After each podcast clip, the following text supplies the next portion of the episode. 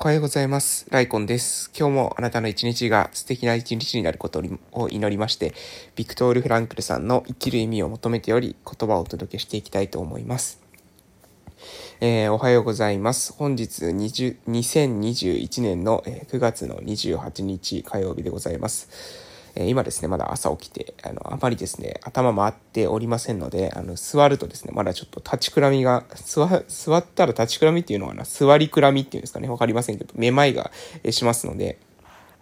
えっと、ちょっとね、あの、横になりながら、えー、発信していきたいと思います。えっ、とですね、近況報告からいきましょうか。まあ私は今、鹿児島県の奄美大島のですね、えー、某村で地域おこし協力隊として活動しているわけなんですが、えー、昨日はですね、何をしたのかと言いますと、昨日は、え、学校はですね、休みだったんですね。日曜日に、え運動会がありまして、昨日はですね、振り替え休日、えー、ということで、学校自体は休みだったみたいです。なので、えー、月水金はですね、え特別支援学級に毎,、え、毎日行ってるんですけれども、え、それが今日はなかったと、昨日はなかったと。いうような状態でした。で、えー、午前中からですね、えー、学校内ので挨拶運動もありませんでしたので、えー、朝から、え、っとですね、行って、で、その後に、えー、っとですね、あ教育委員会、あ、そっか、午前中はですね、教育委員会の方に行きました。で、教育委員会の方に行ってですね、今後やっていくイベントの、えー、計画をですね、少し相談に行きました。えー、っていうのがね、既音のですね、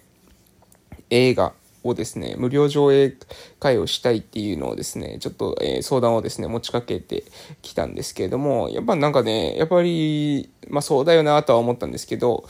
学校の先生ってですね、なかなか途中で研修をはめ込むっていうのは結構難しいみたいですね。今、働き方改革っていう風に、え、なってて、先生たちのあの業務改善っていうのも、え、今、すごく叫ばれてると。で、そう言われている昨今に、えー、当初の計画になかったですね、えー、研修会を途中で入れるっていうのは結構難しかったりするというふうに私は聞きました。まあ、やっぱね、えー、コンサバティブな、えー、業界ですよね。私は以前もですね、教育とか医療っていうのは結構コンサバティブ、保守的なですね、えー、他の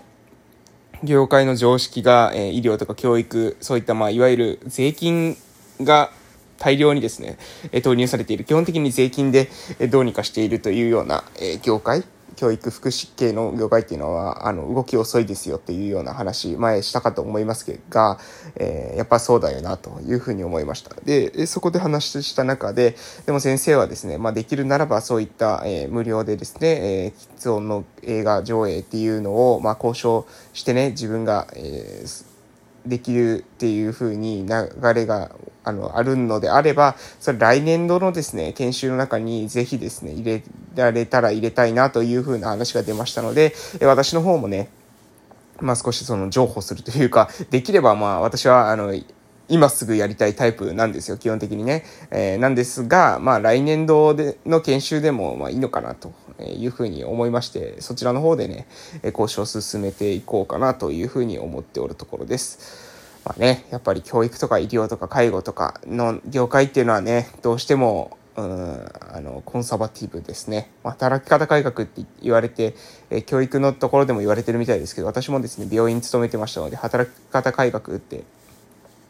えいう風なものがやってきた時にね、まあ、とにかくですね、えー、とにかく夕方は帰れみたいなですね、そ、なんか、そういう雑な働き方改革って言ったら失礼ですけど、あんまり業務はですね、別に効率化してないんだけれども、帰る時間はとにかく5時に帰れみたいなですね、難しくないかそれはっていうですね、今までの業務量が減らないのにもかかわらず、えー、むしろですね、なんか増えたりしたんですよね。あの、単位は何単位取ってもらわないと、えー、困るみたいな感じで、私たちの職は最初はノルマみたいなものなかったんですけど、そういうノルマ的なものが設定されて、そうしないと、あの、経営が難しいみたいなことがあった。それとセットにですね、でも5時には帰れみたいな。うん、結構ね、あの、なんかコンサバティブな業界っていうのは政治によってですね、強く影響を受けるんだなっていうのは、私が働いていても、あの、思った次第でございます。まあね、難しいところですねって いうまとめになります。はい。で、そんな感じで、まあ、教育委員会と今交渉しまして、で、終わった後はですね、えっ、ー、と、村の今、え交流拠点として運営している、えー、ゼントキアンの方で、えー、にいました。昨日本当はね、話し合いの予定だったんですけれども、参加の看護師さんがですね、急遽、あの、診療所に借り出されるっていうですね、え事態になりましたので、また参加、あの、話し合いの方はですね、え後日になるというような感じです。えっとですね、で、昼からに、はですね、え NPO と行政の共同のことについての、え勉強会っていうのを昼受けました。面白かったですね。長崎と、あとはどこだったかな、兵庫県の先進事例っていうものを、え見ることができて、これもね、かなり勉強になりました。ああ、そういうことで、なんだっていうことをね、今、私たちの村も、え重層的支援体制整備事業っていうのの、え移行、移行順、移行支援事業かな、移行、移行を、準備事業みたいなのを私たちの村もやってるんですね。それを通して地域共生の社会っていうものを作っていくってことを目指してるんですけども、えそれに関するですね、講演を受けましたが、非常にね、あの、勉強になりました。また、私たちの村にもね、えー、活かせること、学びになったことを取り入れてですね、よりよく、えー、誰もがですね、えー、住みやすいという、え、理想の村をですね、目指して、え現実的に、え頑張っていきたいと思います。それでは、えー、本日のビクトールフ・ランクルさんの言葉に、えー、移らせていただきます。す、べ、ては永遠である。いや、それ以上である。すべては一人でに永遠になるのである。私たちはそれについて何もしなくてよい。私たちが一旦何かを成し遂げれば、あとは永遠が世話をしてくれる。ただし、何をなすか、何を過去の一部にするか、何を永遠になるようにするか、それらを選択してきたことについての責任は私たちが取らなければならないが、すべては永遠の記録として書き込まれる。私たちの人生のすべて、作り出した作品、成し遂げた行為、出会いと経験、愛と苦悩。これらすべては永遠の記録に刻まれ、残されるのである。世界は偉大な実存主義の哲学者、カール・ヤスパースが言うような、私たちが解読しなければならない暗号で書かれた原稿なのではない。そうではなく、世界はむしろ、私たちによって書き込まれ、私たちによって作られていく記録なのである。はい、えー、以上です、えー、今日の内容はですね、えー、私たちが成し遂げた行為というものは永遠に、えー、世話をされる。永遠に刻み込まれていくということですね。ただし何をなすのか、何を過去にするのか、何を永遠に、えー、世話をさせるのか、ですね。えこれについては私たちが選択していくことができるというような、えお話でした。非常にですね、まあ、その通りのことなんですけれども、私たちってですね、意外と、その、今自分が何をするのかっていうことに関して、うん、よく考えていなかったりしますよね。なんとなく行動を選択して、で、そのなんとなく、えー過去にして、なんとなく永遠に世話をさせているっていう方、いらっしゃるんじゃないかなというふうに思います。果たして、えー、本当にですね、それを自分の過去として残したいですかっていうのは、これ重要な問いかもしれませんね。私たちが死ぬ時に、えー、自分のですね、過去のその永遠に世話をさせているもの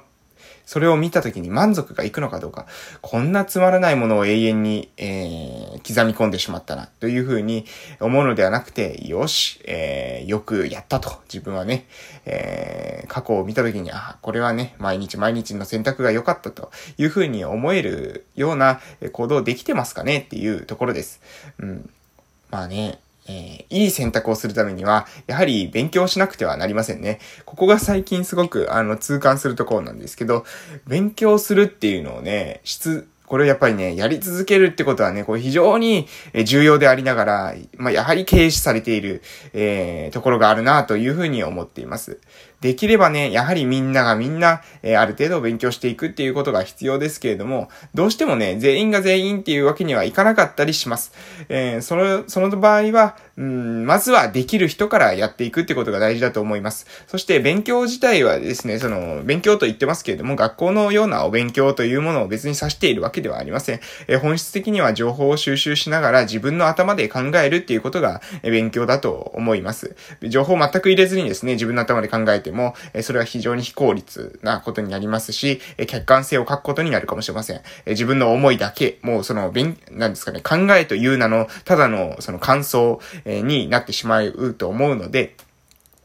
それは多分良くない。えー、情報はしっかり仕入れていく必要があると思います。ただ、私たちもね、その情報を仕入れるときにも、えー、やっぱりね、文字を読むのが苦手だったりとか、えー、する方もね、いらっしゃいますし、えよくですね、ググりなさいとかってね、あの、もうそのわからなかったらググりなさいって言うんですけど、最近来てる、聞いててですね、あの、面白かった話がありまして、それはね、あの、ググるのにも知識がいるんだよと、えググるのにも、えある程度のですね、その理解力みたいなものがいるんだよっていうような話をですね、え最近ある人から聞きました。で、その時にね、確かになって思いました。あの、ググれ、ググれっていう風に言われるけれども、ググってそれをですね、噛み砕いて理解する、正しい情報を取捨選択するっていうのは、ある程度のですね、能力がいるというか、ある程度の理解力が、えー、いるなと思います。逆にググってね、そこら辺にこう、ある情報の中でのフェイクニュースにね、騙されて踊らされるっていう人もいると思うので、それよりは、やはり正しい情報を、えー、わかる人が噛み砕いて説明して、それを、えー、飲み込んだ後に、えー、議論していく。お互いの知識をある程度ね、共通させ、共有しようとしてから、